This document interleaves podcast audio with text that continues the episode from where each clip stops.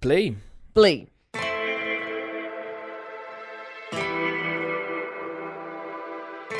Dançar como dança um black, amar como ama um black, andar como anda um black, usar sempre o cumprimento black. Bom, se você é da minha geração, provavelmente ouviu essas frases pela primeira vez lá no começo dos anos 2000 com Marcelo D2. Era aquele hit Qual é?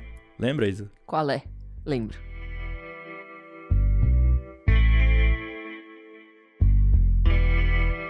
Mas esses versos não faziam parte da rima do D2. Na verdade, ele estava citando um dos grandes nomes do movimento black brasileiro, o Gerson King Combo. Os Mandamentos Black foram mais que um hit do Rio de Janeiro e do Brasil inteiro nos anos 70. Eles representavam um estilo de vida, uma expressão cultural tão influente que é até difícil imaginar o Brasil hoje em dia sem ela. Pois é, o movimento Black Hill, ou a cena Black Hill, definiu as bases culturais e sonoras do que viria a ser tanto o hip hop paulista quanto o funk carioca nas décadas seguintes. Se o funk hoje é um ritmo tão onipresente, é muito graças ao Gerson King Combo e aquela turma dos anos 70. E do mesmo jeito a gente pode botar nessa conta também a existência dos Racionais MCs, por exemplo. E o Gerson King Combo morreu na semana passada aos 76 anos. E hoje o episódio é uma homenagem à memória dele. E é também uma lembrança do movimento black que mexeu com a autoestima da juventude negra e abriu infinitas possibilidades artísticas dentro da música brasileira.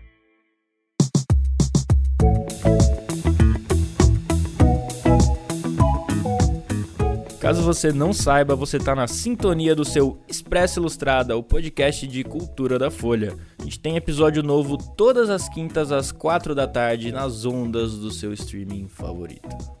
Eu sou o Lucas Breda. E eu sou a Isabela Menon. E a edição do programa é da Natália Silva, também conhecida como o terror da podosfera. E para você que tá pensando em fazer um peão, fica por aí que o programa tá só começando.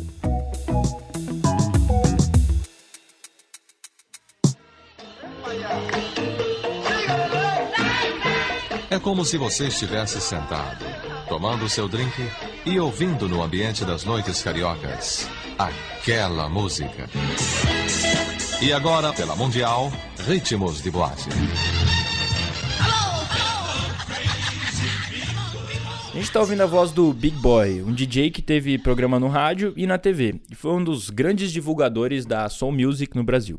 Ele atuou principalmente nos anos 70, sendo a ponte para muita gente daquela sonoridade que estava em alta nos Estados Unidos. E a gente consultou uma pesquisa chamada Nopen, que tenta mapear os discos mais vendidos no Brasil entre os anos 60 e o fim dos 90. O interessante dessa lista é que ela foi feita com base no que era vendido na loja, e não no que as gravadoras anunciavam como as tiragens dos discos.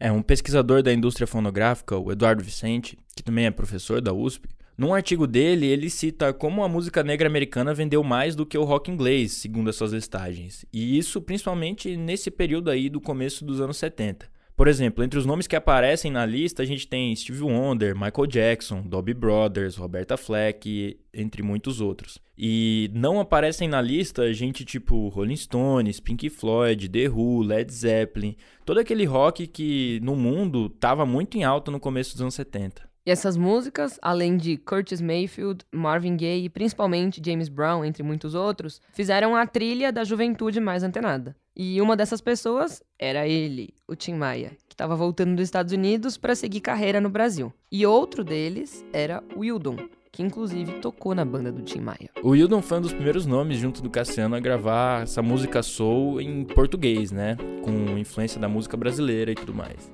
Eu, Tim e Cassiano, principalmente, nós três, fomos os primeiros. Nós gostávamos, curtíamos pra caramba. O Tim tinha morado lá, então a gente curtia música, música negra, americana. Nós fomos os primeiros a gravar. É, música em português, só tocava música americana, né? Pô, James Brown, Marvin Gaye, é, Jackson 5. Então, assim, aí a, gente, a maioria das pessoas não falavam nem inglês, né, cara? Ia, via no embromeixo ali, cantava junto e tal. Então a gente conseguiu é, dar voz para essas pessoas com nossas músicas, com aquela levada, né, com a levada que a gente tinha, com a levada de soul. E a gente começou a tocar, pela primeira vez começou a tocar música brasileira nesses bailes. E no começo dos anos 70, a indústria fonográfica brasileira vivia um crescimento muito grande. Isso porque teve uma popularização no acesso a aparelhos de rádio, TV e tocadores de disco. Um dos executivos de gravadora mais importante daquele período é o André Midani. É, foi o Midani quem contratou o Tim Maia, o Wildon e o Cassiano, mas a gente vai falar dele de novo lá na frente do programa. Nesse primeiro momento, em paralelo, havia uma movimentação social que se misturava com a musical. Eu acho que o som do James Brown caiu como uma luva naquele período, todo o movimento através da música. Acho que a própria música também, né, chamou bastante atenção, mas principalmente o que eles pregavam, o que eles diziam, né, foi muito importante para os negros que já não se identificavam mais com, com o samba. O samba, na verdade, passou por um período de marginalização muito grande, e isso é, afastou diversos negros das próprias escolas de samba, das próprias festas que eles mesmos faziam, né? Então, acho que toda uma valorização do fenótipo negro, toda a questão é, da importância do negro, da importância de ser negro, né? Que o Soul pregava, que o James Brown pregava, acho que caiu realmente como, como uma luva para aquele período ali, para o jovem negro, que não tinha muita opção, né? É, não tinha muita identificação, não, não tinha com que se identificar muito. A voz que você ouviu agora é do Luiz Felipe Gauners, um dos autores do livro 1976, O Movimento Black Hill. O programa de hoje é baseado principalmente nesse livro. Pois é, e na época circulava uma ideia de autoestima da população negra. Isso envolvia também moda, o jeito de falar e de dançar, e entre outras expressões. E como dizia o Gerson King Combo, era falar como um black, andar como um black e por aí vai. A Luciana Xavier, autora do livro A Cena Musical da Black Hill, analisa como a globalização e a ideia de modernidade estavam presentes nesse período. Acredito que um dos fatores que incentivaram o surgimento da cena musical da Black Hill foi a própria globalização e o desenvolvimento do capitalismo brasileiro, porque esse contexto ofereceu uma maior facilidade de acesso a bens de consumo como discos, televisores, equipamentos de som, né, acompanhando o desenvolvimento do, da própria comunicação de massa é, no Brasil e no mundo. Então eu entendo que os bailes de soul, claro, estavam representando uma continuidade na tradição dos bailes populares que já aconteciam nos subúrbios do Rio de Janeiro. Mas em termos simbólicos havia um crescimento dos grupos de jovens trabalhadores negros que na época estavam ensaiando impulso em relação a um consumo mais cosmopolita, internacionalizado, com especial interesse por consumir gêneros musicais negros norte-americanos, né, já desde o rock, que representavam ali naquele momento uma ideia de modernidade, né, especialmente em oposição à ideia de tradição que o samba passava naquele momento, né? E por outro lado havia um certo sentimento de que o soul ele poderia oferecer é uma espécie de um outro exercício identitário, né, diante de ideias, né, e visões mais afirmativas, mais positivas sobre o que era ser negro naquele momento, num contexto urbano, claro, num contexto de desigualdade, enfim, de pobreza. E naquele momento, né, os bailes apresentavam outras estratégias culturais, né, outras formas de fazer política, de enfrentamento ao racismo por meio da cultura, da estética do consumo e da música. Entre as influências daquela juventude estavam a revista americana Ebony e também os filmes da Black Exploitation. Isso sem falar nos movimentos políticos, como os Panteras Negras americanos. Para Luciana, isso tudo demonstrava como era possível ser negro de maneiras diferentes. Eu acredito que o soul, né, ele representou uma coisa nova para essa juventude negra, suburbana, periférica é, do Rio de Janeiro e de outras capitais, né? Então, é, despertava um certo fascínio, né? Justamente porque ele demonstrava não só a música, mas os símbolos que essa música trazia, a imagem dos artistas nas capas de, de disco, nos jornais, na revista, no cinema, enfim. Tudo isso demonstrava que era possível ser negro de maneiras diferentes, né? Pautados por uma sensação de orgulho, de fortalecimento da autoestima, né, e que decorria também paralelamente à atividade de movimentos políticos negros nacionais e internacionais que estavam se estruturando ou se reestruturando naquele momento, e também havia uma influência de um maior acesso à escolarização, a melhores condições de vida, ainda que, né, num contexto de empobrecimento, enfim, né, e uma maior percepção pública sobre os problemas ocasionados pelo racismo. Claro que havia uma predominância naquela, naquele contexto de produtos musicais negros norte-americanos, claro, né? Então, é, eu não estou descartando o fato da influência da difusão da indústria fonográfica naquele contexto da cena musical da Black Rio, né? Mas havia um ideal de, de uma prática de consumo cosmopolita nessa cena musical, né? Que justamente tinha a ver com uma noção de modernidade, cujo centro eram os Estados Unidos, né? Então havia concretamente um desejo de afirmação de uma identidade que tinha sido historicamente negada, né, no contexto nacional, e o soul naquele momento, ele se apresenta como um vetor fundamental, né, e uma trilha sonora para essa construção coletiva de uma experiência de positividade estética, simbólica, é, política, cultural negra.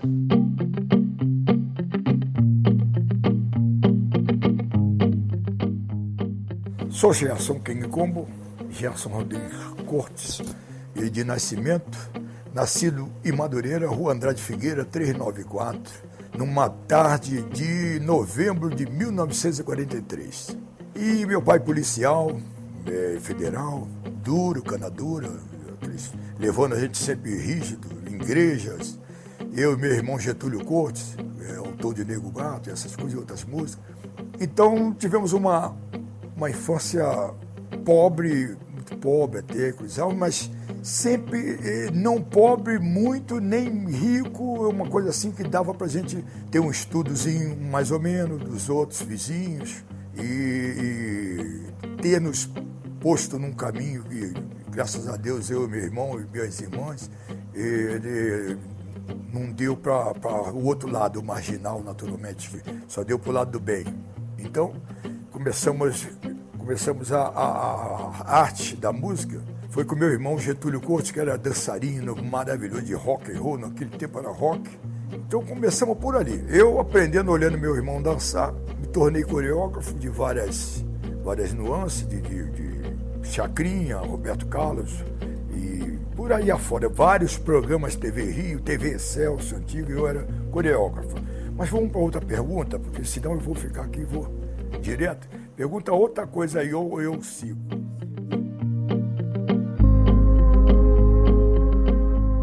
É muito triste, né, que a gente não possa fazer outra pergunta pro Gerson King Combo. Essa entrevista que a gente ouviu foi uma das últimas que ele deu e foi gravada em 2016 pelo Luiz Felipe Gauners e pelo Zé Otávio Sebadelli, que são os autores daquele livro que a gente já falou aqui, né? Chama 1976 O Movimento Black Hill. E uma coisa interessante é que eles estão postando muito material como esse áudio nas redes sociais. No Instagram é 1976 Movimento BL e no Facebook é 1976 Movimento Black Hill. É, o Gerson, como ele mesmo disse, começou a trajetória como dançarino. Quando ele começou a fazer sucesso na música, foi muito graças àquele vozeirão poderoso que ele tinha. Só que mais do que cantar, né, ele tinha esse jeito de passar a mensagem do momento como ninguém mais era capaz, né? Ele tinha os, os maneirismos e os gritos que renderam o apelido de James Brown brasileiro. E é interessante que ele foi chamado para gravar em discos, muitas vezes nem para cantar, só para falar esses, para dar esses gritos e tal, fazer esses essas entradas vocais na música. O primeiro disco do Gerson saiu em 1977, no que pode ser considerado o auge da cena black no Rio. Isso porque, em 76, uma matéria do Jornal do Brasil colocou os bailes black em pauta na imprensa. É, aquela altura, os bailes já eram uma febre no Rio. No texto da jornalista Lena Frias, ela cita dezenas de bairros ali da zona norte do Rio onde aconteciam os bailes. E ela também estima que a quantidade de equipes de som naquela época já era maior do que 300. Wildon contou pra gente como que eram os bailes que ele frequentava. Cara, as, as lembranças que eu tinha em baile black, naquela época não tinha música ao vivo, né? Então era festa de DJ. E tinha as equipes de som, tinha o Big Boy, que tinha o baile da pesada aqui no Rio, Ademir Lemos, que chegou a gravar disco com som, som.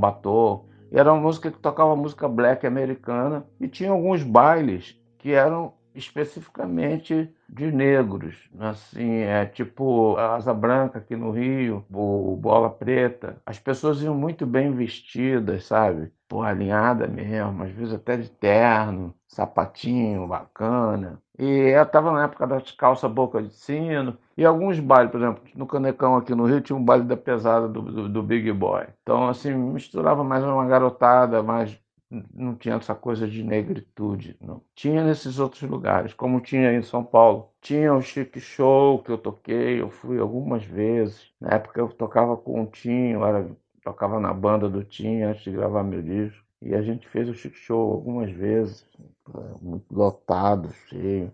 E era assim, cara, as danças eram as danças black americanas. É importante a gente lembrar que essa música soul brasileira poderia ou não chegar aos bailes e vice-versa. Porque apesar de estar conceitualmente conectados, esses universos nem sempre conversavam. Olha o que o Felipe Gauners diz sobre isso. Pelo que a gente escutou aqui, esse diálogo aconteceu com o tempo é, da, da música negra americana, do que acontecia nos bailes, e isso influenciou é, com o tempo alguns artistas brasileiros, né? Mas não não necessariamente eles tocavam esses artistas brasileiros tocavam nesses bailes. Poucos poucos artistas tocavam, né? Como Tim Maia, a própria banda Black Rio fez diversas apresentações em bailes de São Paulo, mas não é não era uma coisa natural. Isso isso aconteceu com com o tempo.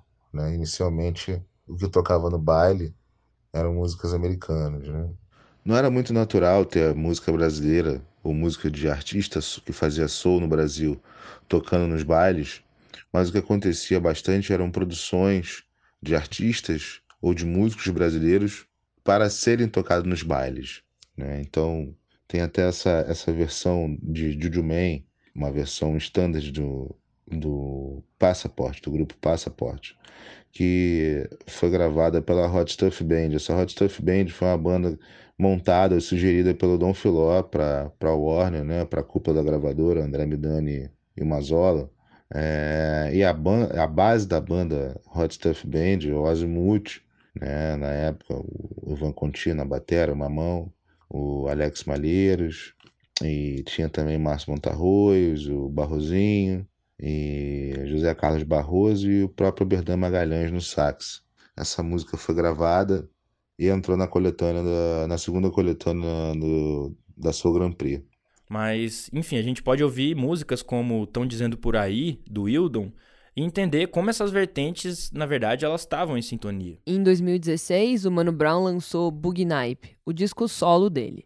Ele tem uma música chamada Foi Num Baile Black, com participação justamente do Wildon. Eles falam exatamente sobre essa cena, que apesar de ter tido força no Rio, também chegou a São Paulo e Salvador e entre outras cidades. Bom, os primeiros discos dos Racionais foram muito influenciados não só pelos bailes, mas também pela música soul o DJ Kylie J, dos Racionais, ele era, enfim, tinha muito conhecimento em Hildon, Tim Maia, Cassiano, e foram essas músicas desses cantores viraram os primeiros samples dos discos dos Racionais, né? Que, enfim, é a banda de hip hop mais importante do Brasil. E de volta aos anos 70, é importante a gente lembrar que as equipes de som eram mais conhecidas que os artistas, até mesmo do que os DJs, que garimpavam novidades e sons estrangeiros para animar as festas. As equipes mais famosas eram a Sound Grand Prix, de uma figura importante da cena, o Dom Filó. E a gente também pode citar a Dynamic Soul, Jet Black, Vips e Santos Brazilian Soul, entre muitas outras.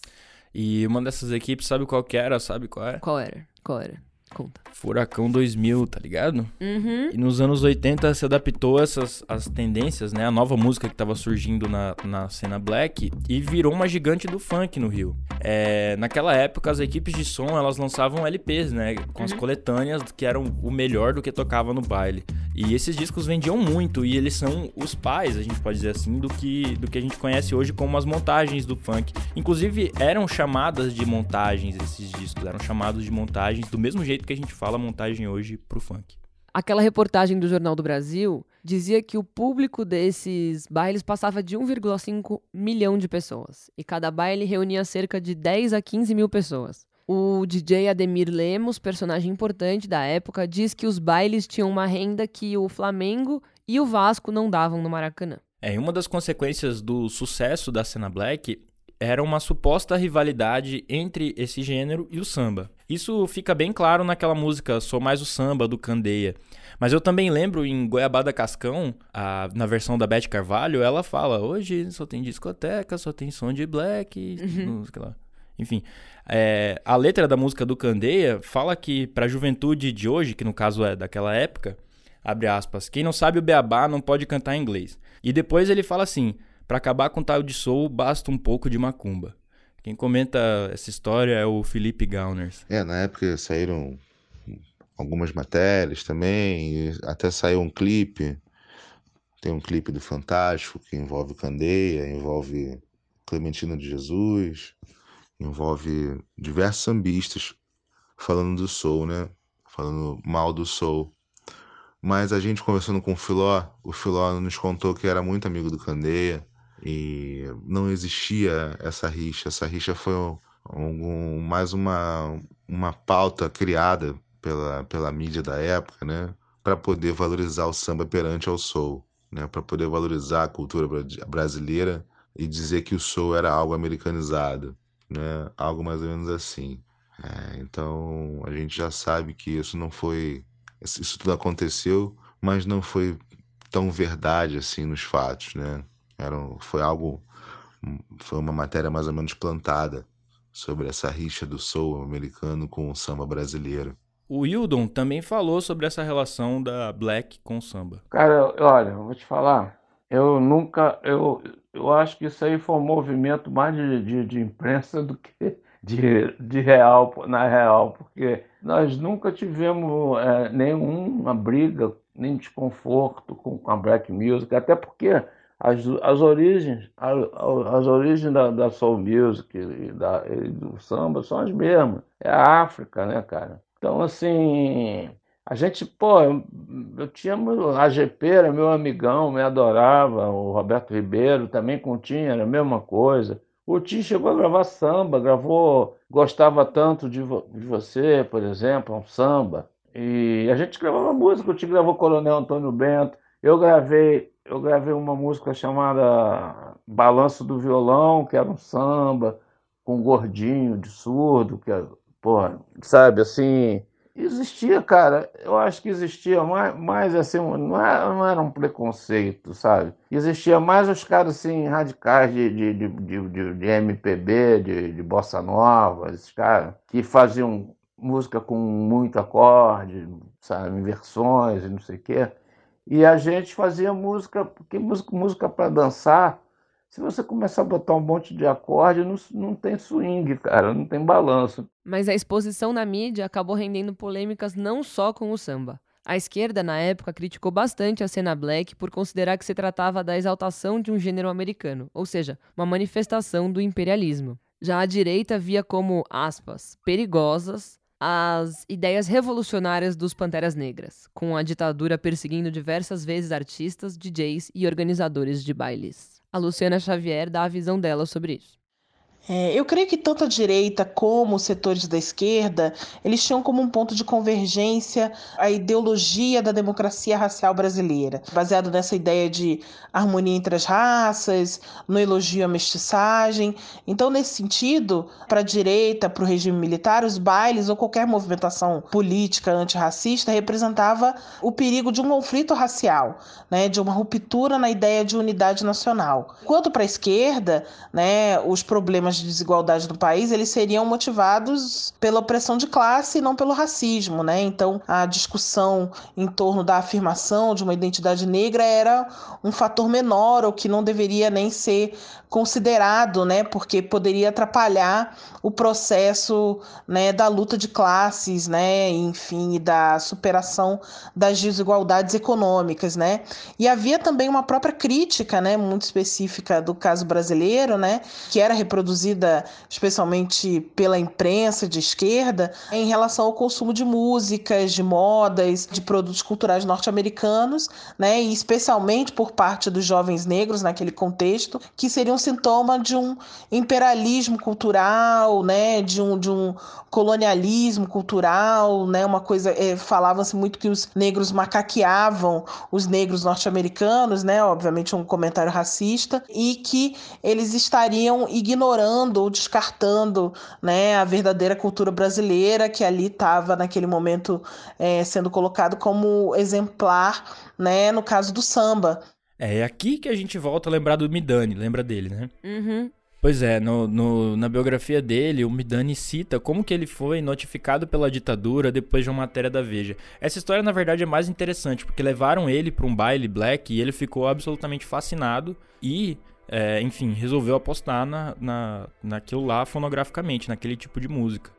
É daí que, que surge a ideia de fazer a banda Black Hill, inclusive, que é uma das bandas mais importantes e que chegou a tocar nos bailes, uma banda instrumental que teve sucesso internacional e tudo mais. Mas o interessante é que aquela matéria da Veja que, que ele cita, é, ela jogava a lenha nessa rivalidade de soul contra samba, essa ideia de, sabe, música americanizada e, uhum. e música brasileira, e tentava contextualizar a cena black no, no, na zona norte do Rio. Tanto é que o Midani diz que a alegação era de que ele recebia dinheiro da Warner americana, que vinha dos movimentos black dos Estados Unidos, liderados pelo Quincy Jones. E ele diz que esse dinheiro teria a finalidade de financiar a revolução e a insurgência dos negros nas favelas brasileiras. E no caso, as reportagens que pipocavam apontavam para o ponto de partida dessa revolução. Sobre essas questões dentro da própria esquerda, é interessante a gente lembrar como Caetano e Gil ambos foram influenciados por essa cena. O, quando o Gil gravou o Refavela em 77, tava no auge disso tudo, e uma das músicas mais fortes daquele disco era justamente Leaie. A música Ileaie, né, que bloco é esse, é uma composição do Paulinho Camafeu, que é do bloco Ileaie. E vale a gente lembrar, né, o Ileaie teve um papel fundamental no surgimento do axé na Bahia, quem assistiu o documentário... Axé, na Netflix. Sacou isso aí. E o Gil, que foi influenciado pela Black Hill, canta que é Black Paul, daquele jeito tropicalista de falar Black Power. O, a faixa título do Refavela tem citação direta ao movimento Black. E o Gil também chegou a dizer em entrevista ao tabloide Jor Negro em 1979 que a imprensa, abre aspas, caiu de pau no disco. E segundo ele, aspas de novo, por causa da atitude do disco que era black. Não contra negro, mas contra black. A consciência que vem e é internacional e está ligada a tudo e não é uma coisa brasileira só. E Lucas, você falou sobre as equipes de som e os samples dos Racionais. que mais teve de cena black no funk e no rap? Então, o Gerson King Combo, o pessoal fala que no começo, uma das coisas que ele fazia era justamente falar e mandar mensagens enquanto os DJs faziam as discotecagens. Isso nos Estados Unidos estava acontecendo mais ou menos na mesma época, o que é bem curioso, que é a raiz do, do hip hop, né? O MC surge justamente quando alguém pega o um microfone para ficar falando e mandando mensagem pro público num baile, enquanto o DJ tá fazendo uma mixagem, tá, tá tocando um som. É assim que, enfim, isso é o começo dos melôs que também viriam a dar no funk do Rio e, e no hip hop brasileiro também. E tem mais, né? O DJ Malboro, ele é dessa cena. A gente falou da Furacão 2000, que enfim, tem até hoje aí. E o DJ Malboro era dessa cena também. E ele, ele entra no, no, na cena dos bailes blacks justamente num momento em que o que tava pegando mais era o charminho em algumas equipes de som. O charminho era um jeito de dançar o soul, era uma, uma música som mais romântica e tal, mais de dançar perto. E também tava começando a chegar o Miami Bass, o hip hop, isso já anos 80 dentro, que é uma música mais eletrônica, mais sintetizada. Mas antes de encerrar, a gente vai voltar pro nosso homenageado de hoje, que é o Gerson King Combo. Em Funk Brother Soul, ele cantava que ia lhe mostrar como se dança o Funk Brother Soul. O jeito que ele canta é muito representativo, né? Parece que ele junta tudo que a gente falou hoje: o funk, os brothers, o soul, os bailes e as danças. É, o Gerson foi o elo que uniu aquilo tudo, né? A música soul e os bailes, a atitude, o gingado, o estilo e a mensagem. É, vamos ouvir a Luciana Xavier falando sobre ele antes da gente encerrar. O Gerson King Combo era um ícone, né, para essa cena musical, porque além de ser um grande cantor, né, e dançarino e também era um MC, né, antes da ideia de MC ser inventada, né, um performer completo, ele construía essa performance artística no palco, declaradamente inspirado em James Brown, de quem ele era fã, né, e fazendo aqueles passos acrobáticos, enfim, aquele canto rasgado, intermediado por palavras de ordem, pregando a conscientização racial, mas eu acho que havia também também um grande efeito estético, né, muito presente, além da dança e do canto, né, nos figurinos, nessas roupas que ele usava, que eram chamativas, que eram brilhantes, né, e como ele mesmo dizia, é, copiava os cafetões negros norte-americanos, né. Então, a capa, o chapéu, o terno, os sapatos, tudo isso fazia parte de uma grande performance, né, e que havia, claro, uma tendência a um certo exagero, né, para chamar uma atenção, né, mas também apresentava apresentava uma possibilidade de se entender um outro tipo de beleza, né? E do negro se ver como bonito, né? Emulando uma possibilidade ali de ascensão social em que aquele traje vibrante, glamuroso, né? Apontava para um horizonte mais criativo, mais imaginativo, mais punjante, né? Diferente da vida cotidiana. E antes da gente ir embora, temos as dicas da semana.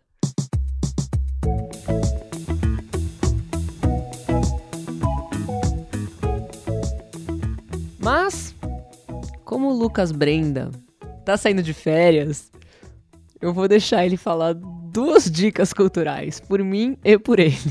é, mas ninguém vai sentir saudade não, é coisa rápida. Um mêsinho, mêsinho, pô. Mêsinho, tá tudo certo. Tudo certo. Agora que piscou, você já passou. Bom, é, eu queria falar que dia 7, dia 7 de novembro, vai ter live da banda Black Hill, que continua na atividade hoje em dia. É uma banda que, enfim, foi criada no contexto dos bailes, tocou em baile e segue na atividade até hoje. É comandada pelo William Magalhães, que é filho do Oberdan Magalhães, que era o líder original da banda Black Hill. Ele morreu nos anos 80, enfim, precocemente. Eles vão fazer uma live no dia 7, eles continuam em atividade e. Enfim, ouçam banda Black Hill, principalmente os discos dos anos 70, que são maravilhosos. Tem ali é, instrumentistas do Azimuth também, faziam parte do. Gravaram também com a Black Hill. E é, é música instrumental, mas é soul com samba, com toda uma vastidão de, de gêneros e ritmos, tudo meio que misturado e organicamente tocado naquele disco que é muito bom. E eu queria agradecer bastante ao Luiz Felipe Gauners que, e ao Zé Otávio Sebadelli, é, que são os autores do 1976, o movimento Black Hill, o livro, que foi a base desse episódio também. Então fica aí as, as, as dicas. O livro, o disco da banda Black Hill. Enfim, ouça Hildon, ouça Cassiano, ouça Tim Maia, ouça Jorge Ben, ouça Racionais. Tudo isso aí. Gerson Kong também. Tá, então eu vou pagar a língua. Eu falei que o Breda ia fazer todas as dicas culturais de hoje, mas não vai tem uma coisa que achei muito bonitinha, é, que a gente até citou aqui, o bloco Ileaie.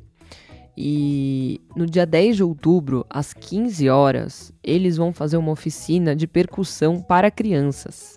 Online, claro. E para participar, tem que se inscrever até sexta-feira, dia 2 de outubro. São 30 vagas. E o link está no Instagram oficial do bloco Ileaie. É isso. E o Expresso Ilustrada é o podcast de cultura da Folha, com episódio novo toda quinta, às quatro da tarde, em absolutamente todas as plataformas existentes e também as que ainda não foram inventadas. Se você pesquisar, tá lá.